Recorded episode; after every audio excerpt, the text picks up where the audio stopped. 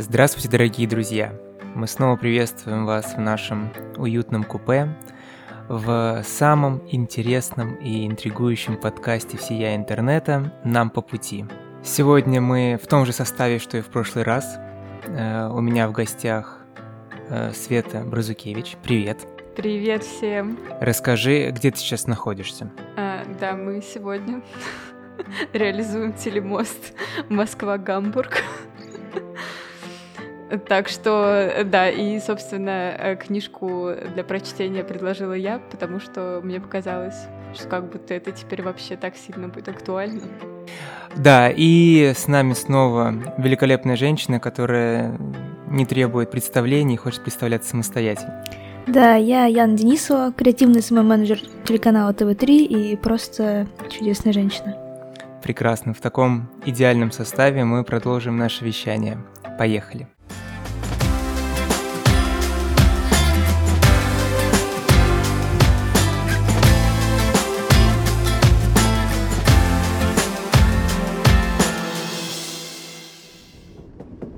Давайте я попробую рассказать про книжку, раз уж я инициировала ее чтение. Давай. А, мы прочитали роман а, Эриха Марии Ремарка а, «Ночь в Лиссабоне». Мне вообще как-то... Короче, я в стрессе от переезда, а все просто в стрессе. И, в общем, мы все в разных стрессах, и мне хотелось познакомиться э, с какими-то произведениями немецких авторов. Вообще-то с Ремарком я была знакома, но совсем чуть-чуть, и я его не понимала вообще никак. То есть я пару лет назад прочитала... Э, что я прочитала? «Черный обелиск», вот сейчас я понимаю, что я как будто через какую-то, не знаю, пелену в глазах на него смотрела, потому что там вот э, послевоенные годы описываются э, изнутри Германии, то есть униженная нация и все такое, и как-то у меня не получалось вообще, ну, я не понимала, что это что-то настоящее, то есть мне казалось, что это какая-то супер выдуманная история, а сейчас э, очень реалистично все выглядит, и это немножко жутко. Но все равно ну, то есть до конца ощутить реальность того, что происходит в ночи Лиссабоне, у меня все равно не получилось, слава богу, потому что я бы не очень хотела. Очень бы хотелось, чтобы никто и никогда больше по-настоящему не ощутил все то, что переживают герои этого романа. Вот. А так для меня это тоже первое знакомство с автором. Э, я раньше не брал его книги, потому что не люблю романы о войне и о любви, а тут и то, и другое вместе – Тяжело мне такое дается, но все оказалось куда круче, чем я думал.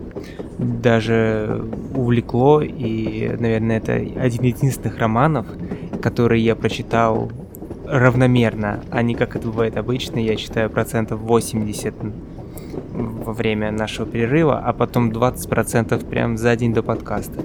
Тут хотелось вернуться к этой книге. Давай перейдем к сюжету. В общем, э, в книге рассказывается, ну то есть вообще вся книга, почему она называется «Ночь в Лиссабоне», потому что это разговор э, двух немецких иммигрантов, собственно, в Лиссабоне. И он длится всю ночь. А, я как-то... Э, короче, это какие-то истерические у меня смешки, потому что, честно говоря, ничего смешного в книге нет. Мы воспринимаем эту историю как бы глазами человека, который встретился с немец... он сам немецкий иммигрант, и он встретил другого немецкого иммигранта, э, Йозеф Шварц.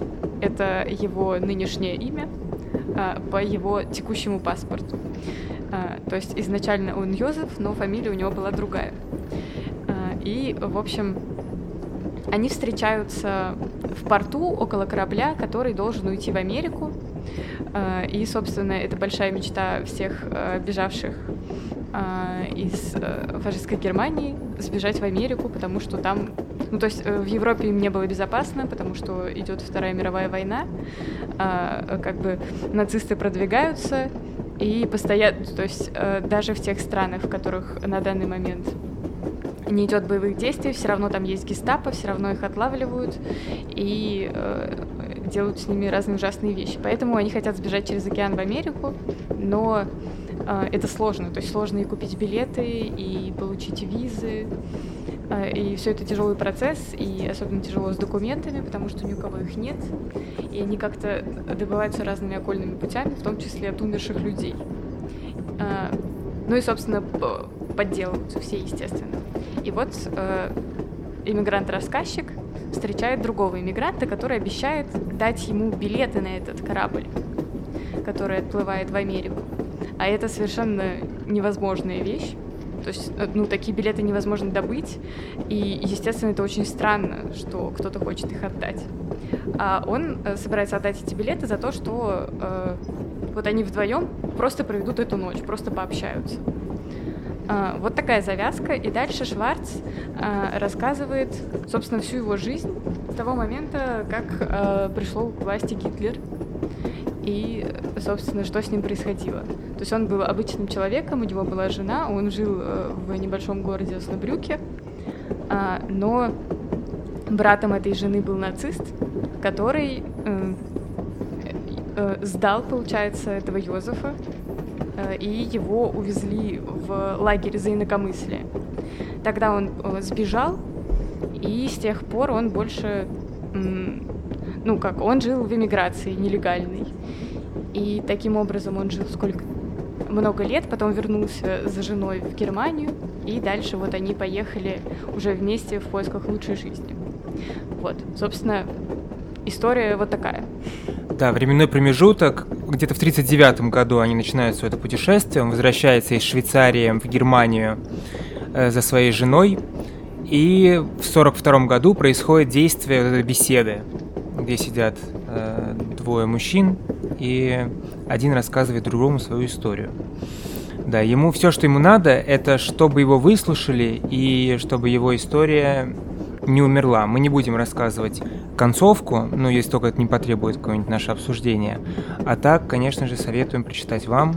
Она интересная и до последнего непонятно. Ты сидишь и не понимаешь, все-таки что же толкнуло человека отдать самое дорогое, что есть, совершенно незнакомцу, за такую небольшую плату. Потому что за эти билеты, за эти визы люди ну, готовы были отдать абсолютно все. Э, люди там отдавали картины, которые у них э, были, там Ван Гог, все, все, что есть, все отдавалось, потому что жизнь можно было спасти только таким образом. Только Дега он там продавал. Да, я, я помню э, его книгу, просто мне Ван Гог запомнился. Шварц, тот самый, чей паспорт он себе приобрел, э, также унаследовал ему и Ван Гога, которого он отдал самое в самое первое а, время. Я просто решил сыграть на более громком имени. А я еще сначала тоже э, как-то не была уверена насчет этой книги. Ну, то есть э, я понимала, что я хочу прочитать, но Яна меня напугала тем, что книга очень тяжелая. Э, но в процессе чтения как будто бы... Ну ладно, может быть, у меня уже это какое-то когнитивное искажение, потому что, например, Реквием по мечте я долго не смотрела, потому что он же такой тяжелый, а в процессе кажется, что он не такой уж и тяжелый, а потом ты ходишь и неделю об этом думаешь. Э, вот, и я книгу читала только сегодня, э, но честно говоря, с того момента я все время только о ней думаю. И не только из-за того, что мы записываем подкаст, но в целом как-то... В общем, чтение захватывающее получается, но действительно наводит на большое количество каких-то мыслей. Всплакнулась в конце? Не, не плакала нигде.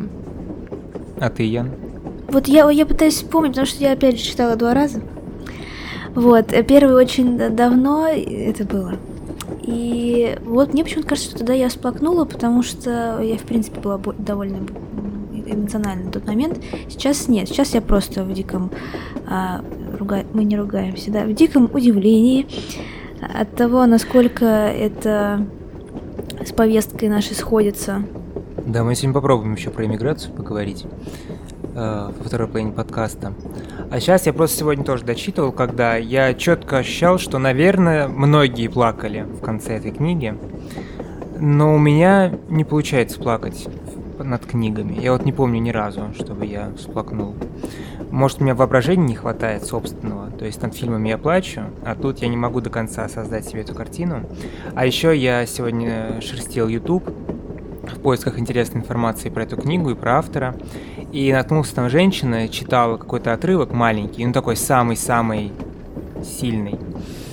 И я понял, что если бы я слушал, например, аудиокнигу в ее исполнении, наверное, я всплакнул. Там сзади музыка играла такая грустная, и она читала это по-другому. Ну, то есть я э, бежал глазами и не останавливался, не делал акценты. Ну, мало, наверное, кто делает, когда читает про себя книжку. Ну, может, нет, может, так делаете, не знаю. А она вот останавливалась, томным голосом все это читала. И я понял, что если бы так я это читал, то, наверное, заплакал бы. А из того, что ты читаешь, что все так бегло, бегло, бегло, просто ради этой информации в голову, как-то оно не так ощущается. Тяжело. Нет, да, у меня было, ну, может быть, в подростковом возрасте я точно плакала над книгами, но не знаю, было ли у меня тогда какое-то сильно более яркое воображение.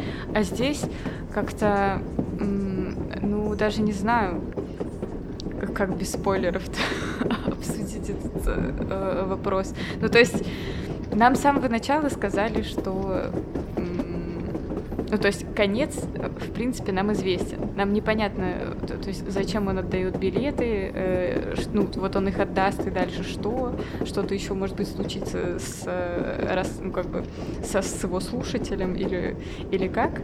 Э, но что случается с его женой, мы знаем сразу. То есть здесь как бы нет никакой, как это назвать, интриги.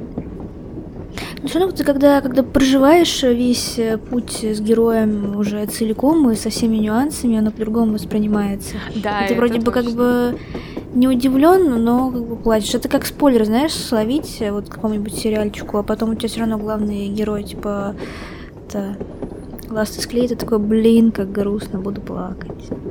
Ну, ну, да, нет, ну я понимаю, потому что такое у меня тоже было. Но, не знаю, как будто, как будто для нее это даже какое-то освобождение.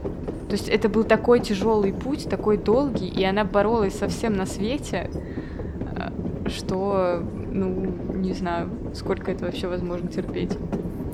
А вам не показалось, что рассказчик, главный герой, как будто бы не заслуживает этих билетов.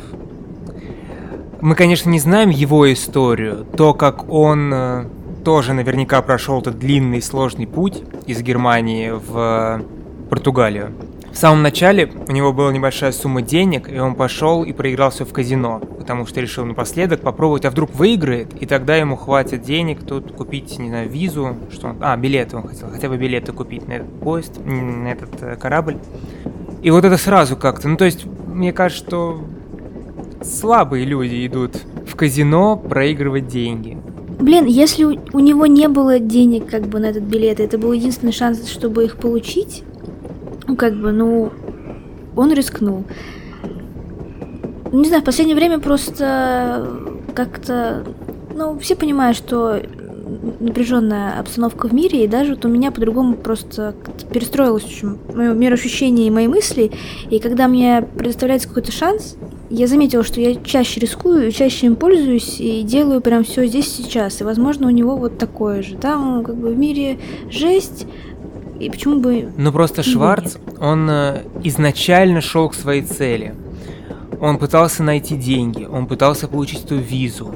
Он шел сказать так, не на шару. Ну, то есть у него был план, плюс-минус, и он его выполнял, долбился, общался с людьми, чтобы как-то все это заполучить а этот как будто просто приехал. Может, он, мы же не знаем, может, у него до этого было тоже куча всего, и просто он уже в таком отчаянии, что, да, блин, ну вот я сделаю тоже так, возможно. и если не получится, пошло оно все к черту. Ну и самое главное, что, да, мы из их диалога, ну то есть понятно, что по большей части это монолог Шварца, но тем не менее, а, мы видим, что у них пути-то были одинаковые. Безымянный товарищ этой ночи, он тоже, он проходил через эти лагеря, он сидел в этих тюрьмах, он ехал тем же путем. То есть они постоянно на контрольных точках останавливаются и сверяются. Типа, ты там был? Да, был. Э, то есть его путь был такой же. И, собственно, как и пути всех иммигрантов, э, которые... Ну, то есть он бежал без документов. Э, ну, у него есть какой-то паспорт, тоже я не помню там, как это э, оговаривалось, откуда он его взял, но явно это было непросто. И вот они на крайней точке, и уже все. То есть это был долгий путь, ни у кого ничего не осталось, у него больше нет ни денег, ничего, ни надежды. Э, и все, что он может делать, это выживать и пытаться. То есть он сейчас, у него, сколько у него там было всего, 60 евро mm-hmm. или сколько? То есть это и так небольшие деньги. И ну, он решил попробовать либо их сильно приумножить, либо просрать все. Когда он просрет их все, он потом пойдет опять там поторгует какими-нибудь, ну то есть э, что-то он поделает, то есть э, он их обратно заработает. Но они в любом случае живут одним днем, потому что завтрашнего mm-hmm. дня нет. И э, реально, как будто в другое время это было бы сложнее понять, но сейчас проще. Да, вот именно об этом я и говорю. Да, и это на самом деле жутко, что ты начинаешь понимать вещи, которые не хотелось понимать. Ну, то есть реально людям очень плохо. И вот мне как раз если все остальное повествование, оно было о каких-то вот э, о страшных вещах, но очень сглаживая углы, то есть без подробностей, что вот они бежали, э, там он спал в лесу, ел ягоды, ну, как бы какие-то такие вещи, ты их еще не, не до конца чувствуешь, но потом, когда он в красках описывает, э, когда его захватили гестапо, как они его пытали и что они обещали с ним делать, э, вот это на меня прям произвело сильное впечатление. Когда вот так вот прямым текстом об этом говорится как-то режет глаз. А что вам больше всего запомнилось? Ну, наверное, больше всего запомнилась именно история любви. Как в самом-самом начале своей истории он рискнул всем, чтобы вернуться в Германию за своей женой, зная, что, скорее всего, оттуда уже не вернется. И на протяжении всего романа их разлучали, и он через все преграды рвался к ней. Я еще до того, как начала перечитывать, мне почему-то запомнилась одна сцена из этой книги, когда они вот с женой, Шварц с женой, что-то сидели, как-то вкусно ели, что-то пили вино, и им было вот в том моменте очень клево и хорошо. Я тогда еще не понимала тоже, а, а каким вообще образом при всей этой ситуации они могут так безмятежно прекрасно ужинать. И вот я даже видела сегодня ТикТок на эту тему, скинула его Свете. Но тоже теперь, в общем-то, понятно, как они это делают. А, ну еще как э, в начале книжки говорилось про нацистскую пропаганду. У меня даже есть цитаты, могу ее зачитать. Передовые газеты были ужасны, лживые, кровожадные, заносчивые. Весь мир за пределами Германии изображался дегенеративным, глупым, коварным. Выходило, что миру ничего не остается, как быть завоеванным, завоеванным Германией. А у меня еще есть, мне кажется, это немножко другая цитата. Сейчас я на нее посмотрю, потому что мне все время очень плохо получается читать цитаты. А, у меня тоже, как видишь, не переживай. Тоже э, как раз на тему того. А, так, это ты сейчас прочитала про газеты были полны требований, да? Пока ты ищешь, там был еще момент, когда он э, сидел, кто-то рядом читал газету, и он подумал, что как легко этим газетам поверить ведь нету никакого другого источника информации. То, что он только что из Швейцарии, и он другого мнения, по-другому видит эту картину. Но вот сидит немец рядом, читает эту газету и явно верит ей, потому что это единственное, что он знает. Угу. Ничего его не смущает. Ну, потому что на все, да, источники информации другие зарубежные, у них как бы была строгая цензура, у них ничего и не было. Повезло, да. что у нас есть. Хотя бы что-то. Да. А, и вот у меня есть еще цитата, которая а, раньше вот этой про газету. А, это уже когда Шварц приехал в Германию, и вот он описывает, а, что, что он увидел. Почти сплошь самый обыкновенный народ, с разговорами вроде тех, какие я слыхал во Франции и в Швейцарии, о погоде, об урожае, о событиях дня и страхе перед войной. Они боялись ее, только вот за пределами Германии все знали, что войны хочет Германия. А здесь я слышал, что за границей навязывает ее Германии. Почти каждый был за мир, как всегда накануне катастрофы. Да, очень иронично. Да. Давайте пару слов я скажу про самого Эриха Ремарка. Почему он Мария? потому что рожден он был под именем Эрих Паул Ремарк. Но с отцом были холодные отношения, зато невероятно теплые с матерью, Анной Мария Ремарк, после смерти которой он и взял себе второе имя Мария, и стал Эрих Мария Ремарк. Ой, как интересно, я не знала. Да, он участвовал в Первой мировой войне.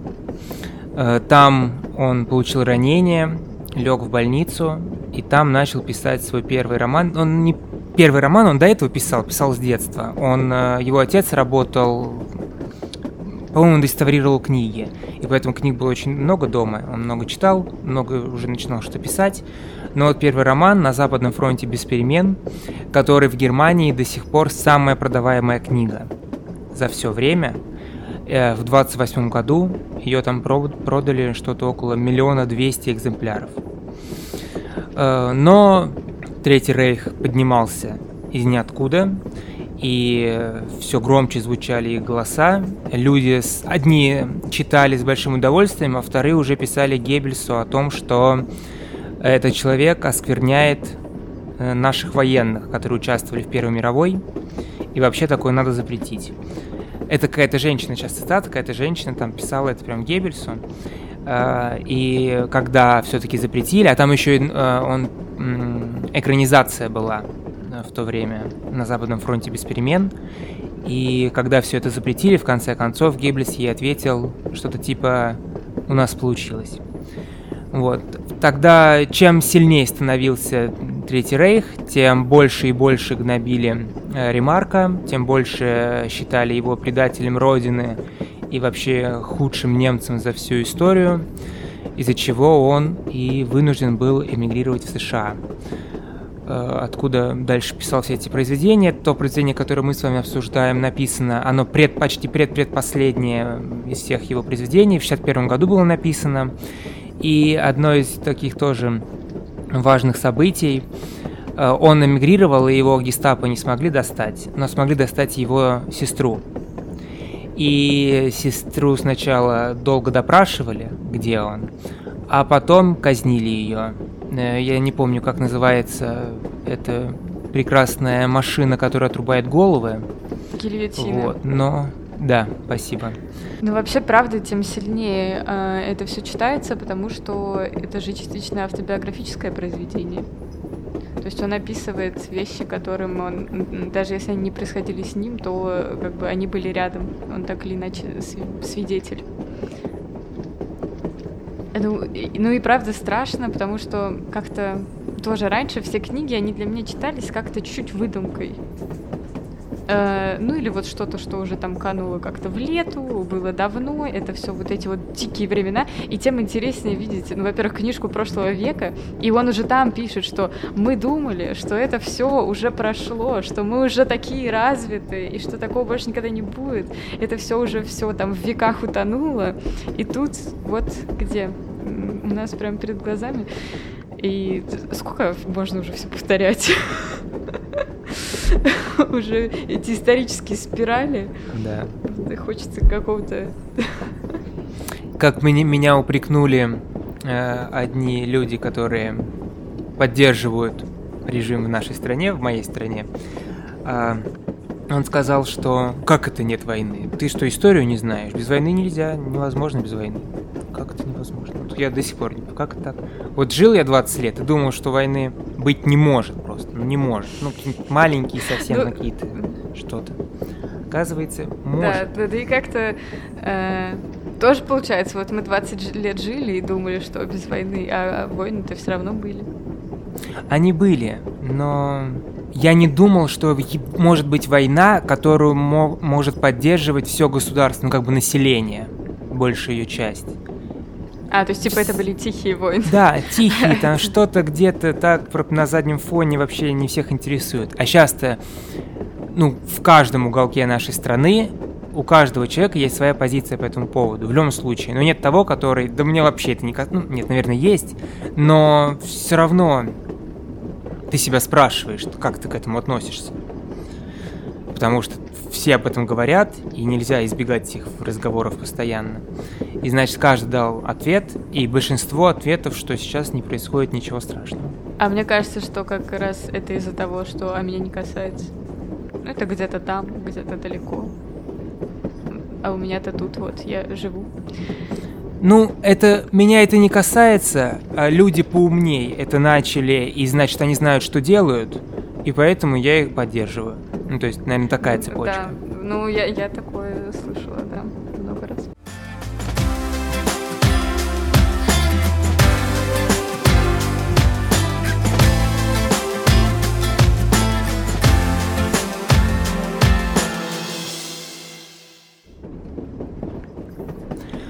От того интереснее эта книга. Когда я ее читал, я именно думал, знаешь, мы сейчас говорим постоянно умерло тысяча человек, умерло десять тысяч человек. А, там что-то Э, потери военных вообще сейчас не считаются практически там десятки тысяч. И все это просто цифры, ну то есть 10 тысяч, тысяч, ну какие-то прям цифры, которые ты сказал и забыл. А вот тут, читая роман, ты видишь историю двух людей буквально. Всего лишь двух людей, и какая история. А ведь такая история, ну, может быть, не такая красивая, есть у каждого из нас. У каждого умершего на войне есть подобная история. Но все это переводится в эти огромные цифры, например, цифры Второй мировой войны, в которой, если мне не изменяет память, погибло 60 миллионов людей. И это просто цифра, но это 60 миллионов подобных историй. Да, и главное, что сколько еще миллионов, которые рядом искалечились об эти истории и о свои собственные. Именно такие романы воспитывают в нас ценность хотя бы даже одной жизни. Да, каждая жизнь важна не переводить все это в тысячи и в миллионы. Каждый, один человек умер, и это очень плохо. И, э, в общем, мне казалось, что э, такие вещи вообще не надо никому объяснять, потому что, ну как, э, ценность человеческой жизни — это базовая ценность. Вот это то, на чем все держится. И тем больше я удивилась, когда я пообщалась с человеком, который так не считает. А сейчас довольно много таких людей, конечно. Да, и это странно, ну не знаю, то есть мне кажется это странным, потому что я как-то в своем соевом мирке прожила, и все, все время это обсуждалось, что вот человек, нет ничего дороже, чем человеческая жизнь, нет ничего важнее, и вот это все, а потом оказывается, что, ну, если это жизнь вот того человека, то и ладно. А если я его не знаю, то вообще все равно. Нет, я думаю, дело не то, что того или не того. Здесь дело скорее в том, что ну, некоторым можно и умереть за какую-то идею. Ну да, что ты можешь пренебречь чьей-то жизнью, но понимаешь, это же это чья-то жизнь какого-то абстрактного человека, сферического в вакууме, которого ты не знаешь. Как только это приближается к тебе поближе, ты уже начинаешь по-другому говорить и думать. Есть просто теория, что мы на самом деле можем как-то эмпатично относиться, по-моему, к ста людям, ну, то есть в нашем ближайшем окружении, и их там близкие. Я точно не помню, где я это прочла, но, в общем, такая тема есть. Я, правда, не знаю, можно ли об этом говорить или нет, но если что, вы вырежете. Из серии, что жизнь не цена. Вот наши любимые пропагандисты, они когда рассказывали про мобилизацию, извините, вот, они же использовали вот этот вот ход, типа, блогеры рассказывали, что, ну, смотрите, у нас вот есть пачка картошки фри. И типа одна картошечка фри, она ничего не значит. Но вот как бы и это все приравнивали к типа, жизням людей. Ну, а, я не знаю, как, как можно так мыслить. И как это вообще возможно. Это мысль о другом. Это то, что, смотрите, пачка картошки фри, и, скорее всего, вот вы одна из этих картофельных фри, вас это не коснется. Смотрите, как мало, один. То есть они пытались показать, как это мало, один процент. И поэтому они пытались это пропихнуть. Но по факту реально это выглядит, когда ты говоришь о жизни и смерти, ну я не хочу быть в пачке, из которой вытаскивают картошки и убивают их, извините. Я просто не хочу в ней находиться. И, ну, да это, это же это все людоедский ад. Вообще, вот попытки как-то сгладить углы выглядят еще хуже, чем какие-то их откровенные признания. Ну, немного выговорились. И хорошо, давайте попробуем вернуться к книге.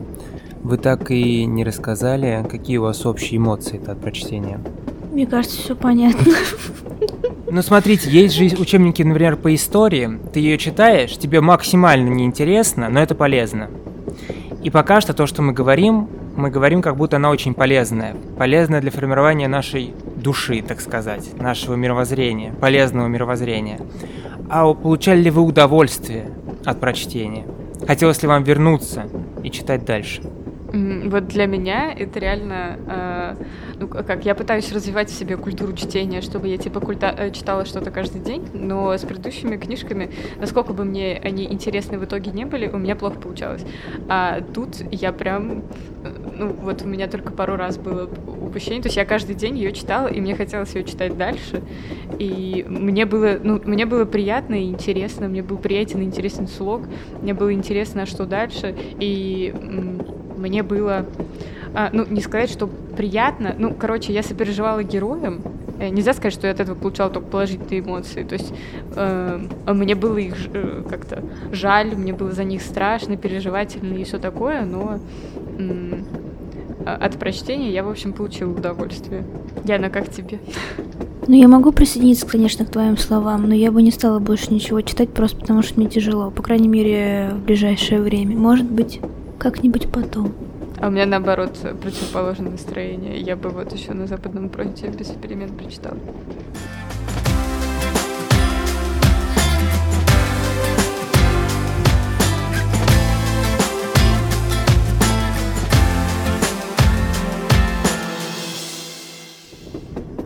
Можем плавно перетечь в эмиграцию. Можем, я не знаю, вы хотите? Я хотел бы обсудить это, потому что я сейчас сталкиваюсь с разными мнениями. А, в данный момент у меня, например, из офиса двое а, уехали в неизвестном направлении, оформили себе увольнительные одним днем и исчезли. Не отвечают, ничего. Молодцы. И тут разные мнения. Одни, которые, это я, говорят, что и правильно сделали, а вторые, которые, ну, называют буквально предателями и в надежде, что вот тот пост... Ну, помните, новость была про то, что БТР подогнали к границам, и что они смеялись над этим и говорили, ну, надеюсь, они там получат свое. Ну, или хотя бы не вернутся больше, а то что это они, значит, как плохие времена, так они бегут, а как хорошие, так они сразу вернутся. Надеюсь, они больше сюда не вернутся никогда, все. Они сделали свой выбор. Ну, обычно какими аргументами сыпят люди, которые против того, чтобы кто-то бежал? Вот в твоем случае кто что говорил им в упрек? Ну, потому что бросают э, родину, э, бегут в лучшее место, где ими будут все подметать полы. Они думают, что они бегут в сказку, им же там наплели на этих либеральных телевидениях что сейчас они приедут, там вообще сказка, мечта, все зарабатывают тысячи долларов и катаются на пони. А они приедут, узнают, что они там никому не нужны, и как миленькие все назад побегут. А мы тут не хотим их принимать. Все, предали. Ну, естественно, я против такой позиции, и Понятно, что люди, которые сейчас уезжают, они понимают, что никто их там особо не ждет, и они будут сталкиваться с всякого рода трудностями. Но странно, да, говорить о защите Родины, когда на нас никто не нападал. Поэтому люди просто спасают свою жизнь, и я думаю, что многие хотели бы вернуться обратно, когда они будут чувствовать себя в безопасности, и это нормально. Мне тяжело вообще цензурно выражаться на такие претензии про предателей, бегущих и все остальное. Э, ну, не знаю, было бы кого предавать, если честно. Как-то от... Короче, вот меня прям обескураживает. я, я начинаю погружаться в ситуацию, как будто мне кто-то это говорит, и сразу какое-то во мне возмущение слишком большое кипит, чтобы вообще что-то формулировать. Короче, не знаю, странные претензии имеют мало смысла. А, если есть возможность бежать, и если есть от чего бежать, э, почему бы этого не сделать? Потому что, ну, блин, опять же, что может быть ценнее, чем жизнь человеческая? И если у тебя есть возможность сохранить свою жизнь и сохранить еще чью-то жизнь, то почему бы что-то не сделать для этого? Э, очень даже неплохо. Ну и потом, не знаю, все эти рьяные искатели предателей, мне кажется, должны пересмотреть свои взгляды в ближайшем будущем. Во всяком случае, я на это надеюсь. Меня удивляет, почему все эти рьяные искатели предателей не идут на передовую добровольно. Короче, я обнаружила такую прослойку людей. Ну, то есть понятно, что есть люди, у которых нет возможности уехать, есть люди, которые не хотят уезжать, потому что это их выбор. Э, ну, то есть, как бы, да, ну, понятно, у тебя вообще Интересно, нет никакой какой обязанности. отношусь я, к первой или ко второй? Нет, да вообще тут намного Пусть ко второй. да, категорий. Ну, в плане, что э, никто не, не обязан уезжать из дома. Это, это твое, ты тут родился. Ну, я, да вообще из любого места. То есть, тем более, когда ты полноправный гражданин своей страны, ты можешь там жить. Во-первых, ну, никто тебя не может выгнать. Вот эти вот чемокзал, чемодан, вокзал и, и гейропа. Это все тоже какие-то стрёмные заявления. Короче, вот, что я говорила. А, что прослойку людей, которые а, у которых они не хотят оставаться, у них есть возможность уехать, но они не хотят уезжать, потому что, типа, просядет уровень жизни. То есть это люди, которые, ну, на очень хорошем уровне живут, типа, в Москве. А, они понимают, что они не, не смогут такой же уровень себе обеспечить э, где-то еще. И меня удивляет, ну, Короче... Я отношусь к этому числу людей. Можешь мне рассказать, поговорить со мной? Нет, я, я не уверена. У меня, у меня вообще другой пример. ну, в плане того, что там люди, э, которые просто удачно устроились, и они зарабатывают какие-то космические суммы, и никто больше в мире никогда не будет им платить эти космические суммы нигде. И вот, э, и там типа, ну и как бы э, им меряют они качество жизни тем, будет у них круглосуточная доставка кофе домой или нет.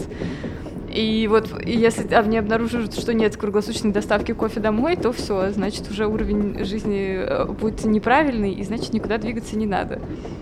Э, и, в общем, и на такой позиции чуваки, типа, просидели э, сколько, уже 9 месяцев почти. А, а потом пришлось по щелчку переезжать в абсолютно никуда с голой жопой. Вот. Я не знаю, к чему я это рассказала, может, мы вообще это вырежем. Просто у меня крик души какой-то. Отчасти отношусь к этому типу людей. Понимаю, что здесь у меня есть где жить. Очень... Ну, я живу в столице, живу рядом с метро, в хорошей квартире, у меня хорошая работа. И я понимаю, что чтобы того же добиться за границей, мне придется вложить очень много усилий. Как будто я немножко обнулюсь. Да. Ну, то есть тут у меня что есть, а там я обнулюсь, и придется все сначала. И ну, это пугает. Это же страшно. Да. Это... Поэтому я так э, считаю, что те, кто уехали, они не предатели, а наоборот. Ничего не делать может каждый, а вот сделать что-то, вот на это нужна смелость. И я уважаю этих людей сильнее, чем тех, кто остается. Ну нет, если ты остаешься, потому что это твой дом, и ты не хочешь, то да. Если ты хочешь, но не уезжаешь, не, мне это кажется, уже. что как раз нужно... Ну, понятно, что, честно говоря, на любое осознанно принятое... Ну, то есть э, легче всего просто ни о чем не думать. И просто продолжать делать вещи, которые ты делаешь. А если тебе все равно приходится думать, и тебе приходится делать выбор, и ты делаешь выбор оставаться, понимая, что, ну, опять же, качество жизни, э, оно будет ухудшаться.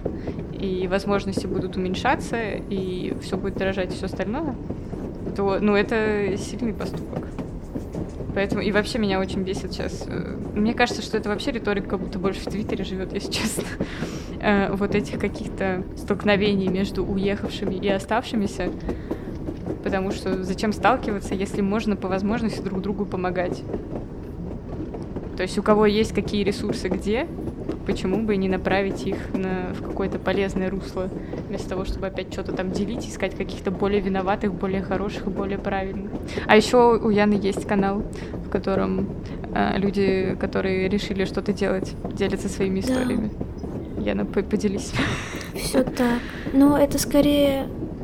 Я как-то слушала интервью, и в котором меня успокоила мысль э, вот, человека, который ее высказывал. Ну, почему она остается и никуда не уезжает. Я подумала, блин, я не одна такая сумасшедшая, это приятно. И мне захотелось послушать побольше таких историй и узнать, кто...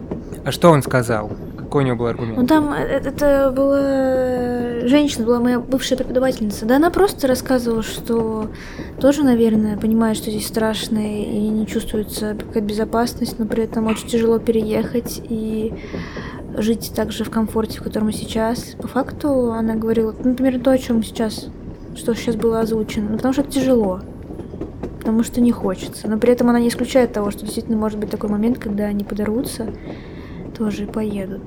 Ну и вот мне стало интересно, почему люди хотят уехать и почему не хотят уехать и собрать истории всех этих людей.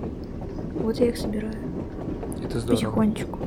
Еще интересно проследить, как э, ну, у меня идея, там три этапа, прошлое, настоящее и будущее. То есть я спрашиваю о том, хотели ли они раньше уехать, делали ли они что-то для этого, как вообще, в принципе, СВО повлияло на их жизнь, и хотят ли они уехать из-за того, что как-то это негативным образом повлияло на них, и что они думают вообще о будущем, есть ли смысл что-то планировать.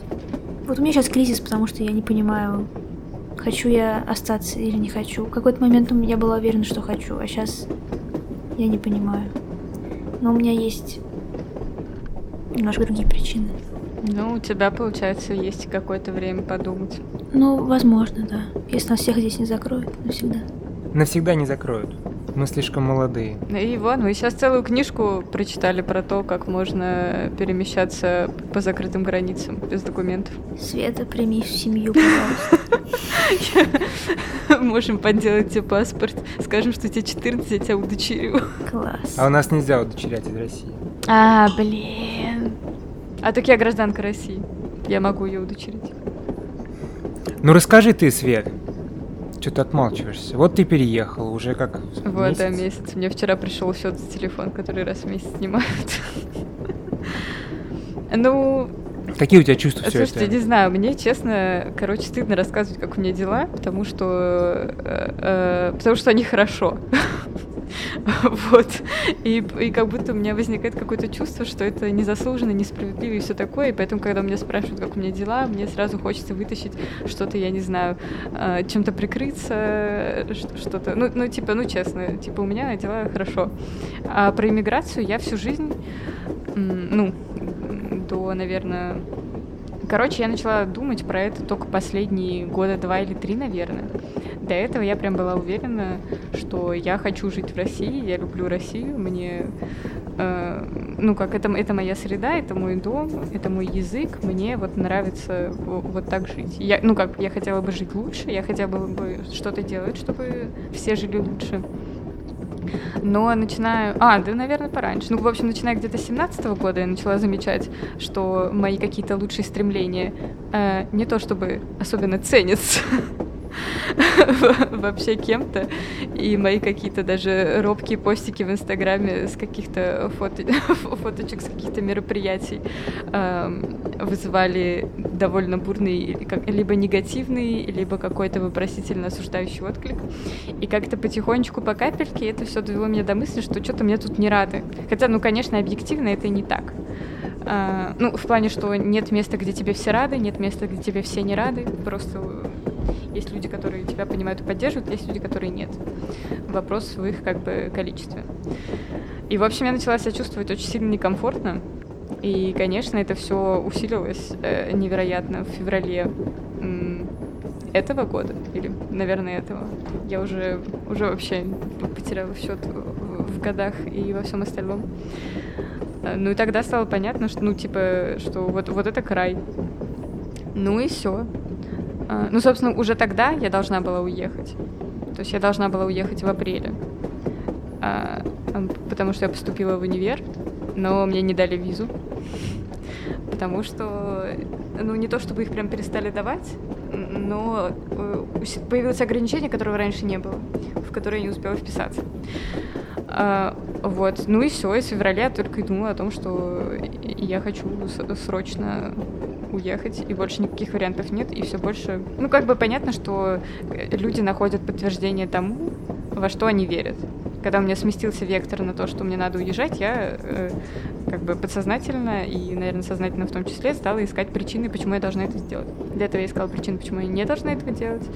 А, вот. Ну и, собственно, когда я, когда я для себя определилась, что я хочу, мне стало намного проще. А, но при этом, если честно, я думала, что вот я уеду, и я буду... То есть, что мне в целом станет лучше, и типа я буду чувствовать себя больше в безопасности и все такое, но я поняла, что я и так чувствовала себя в достаточной мере в безопасности, и я больше волновалась за своих близких. И сейчас ничего не изменилось, только ухудшилось. Поэтому я как бы... э, То есть у меня типа все ок, но это не отменяет того, что э, мне плохо, потому что другим людям плохо. А ты не хочешь мне в Телеграм написать вот эту твою историю прекрасную? А я думала, ты меня сама позовешь. Хочу, вот ты меня позвала. А ее писать надо или Ну, можно, можно наговорить голосовым, можно написать как удобно. Не, я так длинный, наверное, не напишу. Ну, короче, можно, можно. Меня из стороны в сторону бьет. Я то вот сидим и также обсуждаем там, с друзьями и не видим, что в будущем будет, не понимаем. Ну, как будто бы лучше, нету предпосылок, что станет лучше. И тогда ты сидишь и понимаешь, что надо срочно какой-то хотя бы план сочинить, чтобы это была не мечта, а план. План от мечты отличается тем, что ты прописываешь пункты, которые ты должен выполнять постепенно, чтобы к чему-то идти. Вот. Но потом как-то... Я люблю свою страну, и мне как будто бы хочется быть здесь, когда что-то будет меняться. Быть частью истории. Как будто, знаешь, э, вот у меня тоже как будто были какие-то такие мысли раньше, а сейчас я вижу, что история очень кровавая. Э, и что любые перемены, э, они, получается, даются большой кровью. Потому что отсутствие этих перемен тоже заканчивается большой кровью, как мы видим. И то есть процесс уже запущен.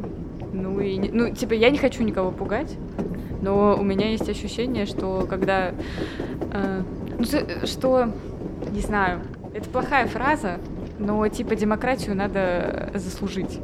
То есть ее надо, ее ник, никто не дает права просто так. Типа, вот бери, вот твои человеческие права. Их все время надо выгрызать, и это вообще путь какой-то человеческой истории, и это отвратительно. Но пока это похоже на правду. Я даже не знаю, что хуже. то, что ты говоришь, то, что нужно будет выгрести, или то, что я ощущаю вокруг, что никто и не хочет выгрызать ничего. Ну, то есть не, не то, что выгрызать, а и менять никто ничего не хочет. Что, в принципе, реальное общественное мнение в том, что сейчас все нормально и все происходит правильно. Ну, мне кажется, сейчас уже видно некоторые изменения, потому что мобилизация это серьезно, ну, типа, это вещь, которая приближает к тебе что бы там ни происходило где-то на границах. Эм, и это заставляет думать и заставляет что-то чувствовать. Потому что пока, пока ничего вокруг тебя не происходит, ты как ходил на работу, так и ходил, как покупал продукты в магазине, да, на 30% дороже, но с кем не бывает, это было типа медленно. Э, это все какие-то вещи, в которых еще можно жить. Но когда э, у тебя начинают пропадать твои близкие, это уже существенно добавляет мыслей. Поэтому я думаю, что... Ну, понятно, что, конечно, да никто не хочет ничего делать. И я не хочу ничего делать. Честно скажу, ощущение, что мы находимся в каком-то социальном эксперименте. Потому что я давно уже смотрю всякие либеральные каналы, и там всегда говорилось, что пока вот есть этот контракт, что нет войны, что стабильность, люди будут доверять власти. Если вдруг начнется что-нибудь типа войны или что-то такое, люди сразу все выйдут, все вообще с ума сойдут, поверьте мне. Это происходит, всем все нравится. Ну, по крайней мере, большинству. Потом э, люди говорят, что, ну, это пока, пока их не трогают, пока это все в телевизоре, а, им нормально. А вот будет начнется какая-нибудь мобилизация, начнут забирать семей. Они все выйдут, вообще все с ума сойдут. И вот сейчас это произошло, и опять ничего. И, в общем-то, женщины отдают и мужа, и сына, потому что ну, кто-то же должен защитить родину. Уже не говоря от чего, но просто защитить. И все смиренно отдают самое дорогое, что у них есть, этой пропаганде. Но это, это же все социальное напряжение растет медленно. Это все медленные процессы. Вот когда мы уже сколько обсуждали и хороших мальчиков с хорошими девочками, это же все оттуда. Ты почему берешь повестку и идешь в военкомат? Не только потому, что ты рьяно там что-то хочешь, а потому что ты не хочешь, чтобы тебя наругали. И я думаю, что вот это и есть основная масса. А, как бы, когда тебя, ну, вот, ну, сейчас это люди, которые 20 лет, их вот специально воспитывали, как нас, э, сиди смирно, тут не стой, э, там не дыши, вот, ну и все все так и двигаются. А у меня есть теория, что большинство вот этих мужиков за 40 идут туда, потому что вот, например, даже я иногда себя ловил на мысли, то, что неплохо бы, чтобы начался зомби-апокалипсис. Я не знаю, выживу ли я, но какое-то время точно будет интересно.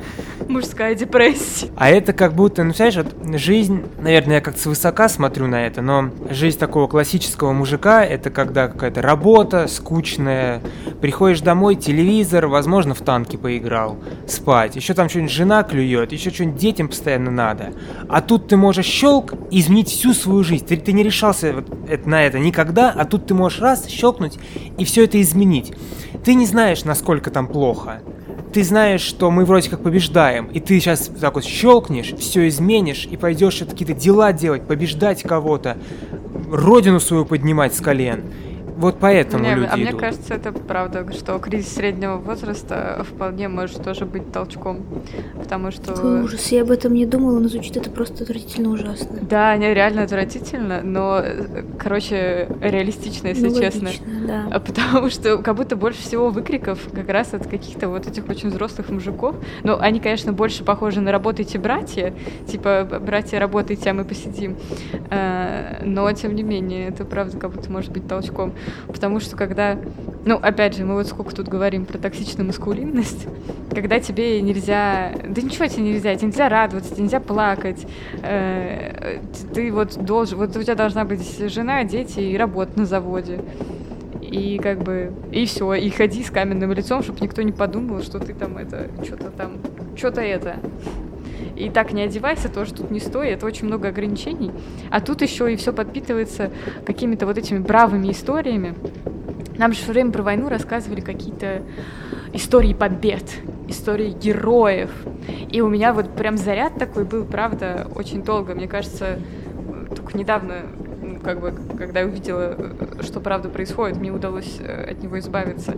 Как-то вот желание, что, ой, вот я бы хотела, чтобы что-то такое случилось, и я бы была такой героиней. И- а тут у них реально есть такой шанс, и нет эмпатии, все сходится. Да эмпатия есть.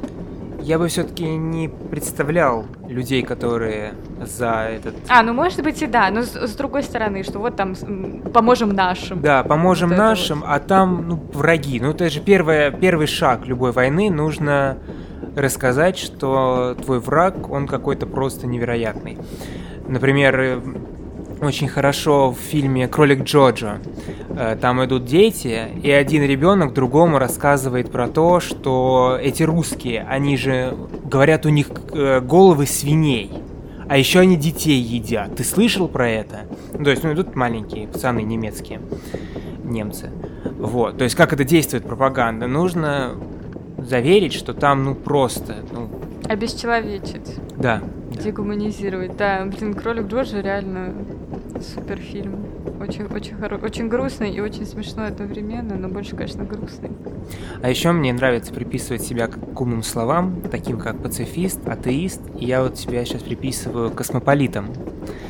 Э, Это значит люди, которые считают, что надо, чтобы все государства развалились, и вся наша планета была одним большим государством. И я все больше и больше думаю об этом. Но я не думаю, что в такой форме... Не, не чтобы государство Ну нет, просто развалилось, чтобы... а чтобы не было да, границ. не было границ. Ну, государств не было границ. Просто чтобы вот все были одним целым, одним человечеством, не было своих, чужих, все свои.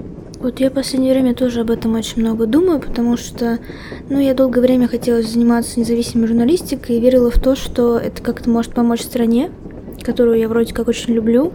Я считала это истинным патриотизмом, а вот, именно на меня накрыл кризис, я не понимаю, для чего это нужно, а зачем вообще стараться, а какие страны, а о чем мне ее любить, для чего, это же просто земля и какие-то непонятные э, вот эти вот вечные традиции, а в чем вообще смысл? И вот я тоже подумала, что какие-то такие космополитические замашки, потому что кажется, что это все абсолютно не важно, зачем вообще умирать или там что-то делать за какую-то условную там страну, если вроде-то мы просто все люди, которые родились на этой планете и просто хотим жить хорошо, вот.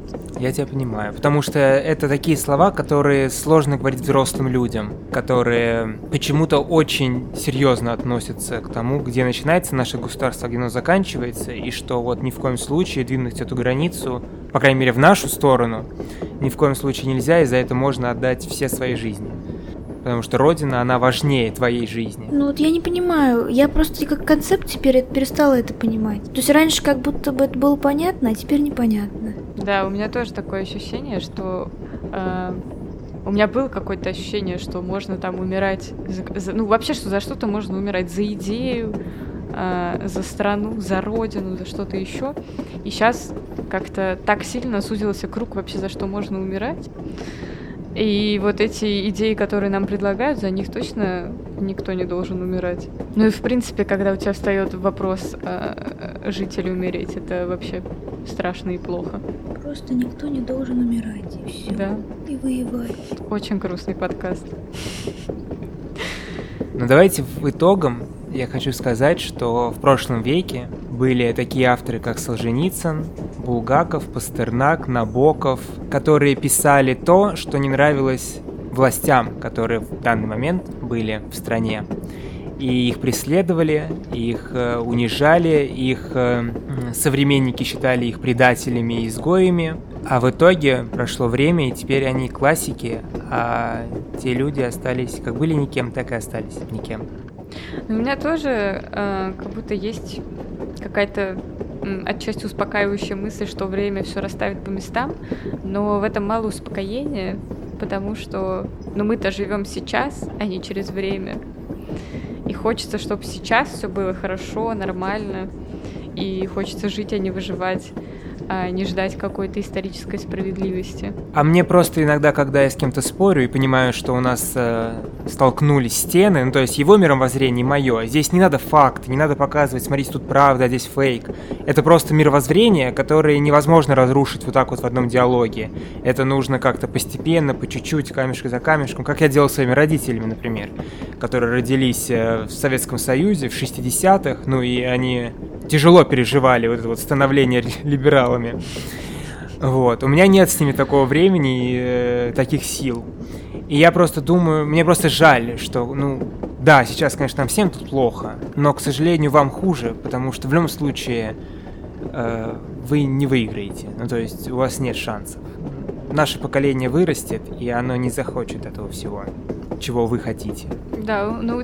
Вы можете это, вы можете это продлить, вы можете это тянуть, но в любом случае это проигрыш. Какая жизнеутверждающая у тебя мысль. Приятная. Но у меня тоже есть ощущение, что нет смысла э, вообще с кем-то спорить. Ну, то есть переубеждать родителей это большое дело, это очень тяжело. И очень круто, что у тебя получилось. Э, но на разных малознакомых людей тратить свои силы действительно мало смысла. Хотя, если ты активист, то это клево тогда это... Но это настоящая работа, в этом проблема. Я все-таки хочу э, сказать, мы с мамой разговаривали, что винить, уж совсем винить взрослых людей э, не стоит, потому что в Советском Союзе не было других источников информации. И люди просто-напросто привыкли видеть то, что им преподносят. У них нет критического мышления к этому они не ставят под вопрос того, что вот в телевизоре могут говорить неправду. Когда ты живешь так десятилетия, когда ты всю свою жизнь так живешь, сложно перестроиться. Ну, нам очень жаль, что кому-то сложно куда-то перестраиваться, но, к сожалению, э, за, ну, будут последствия, независимо от того, готовы они к ним или нет. Ну и самое главное, что, не знаю, у нас не первая такая страна, и, надеюсь, хотя бы последняя. И это много было всяких неприятных, э, кровавых, некрасивых режимов. Они заканчивались. А дальше иногда даже происходило что-то хорошее. Но тут тоже пока историческая перспектива короткая. Короче, хочется, чтобы все было хорошо и как можно быстрее, честно говоря. Такое ощущение. Давайте заканчивать. Большое спасибо за ваше прослушивание. Поставьте нам где-нибудь лайк, подпишитесь на нас. Мы работаем только ради вашего отклика, ради ваших прослушиваний.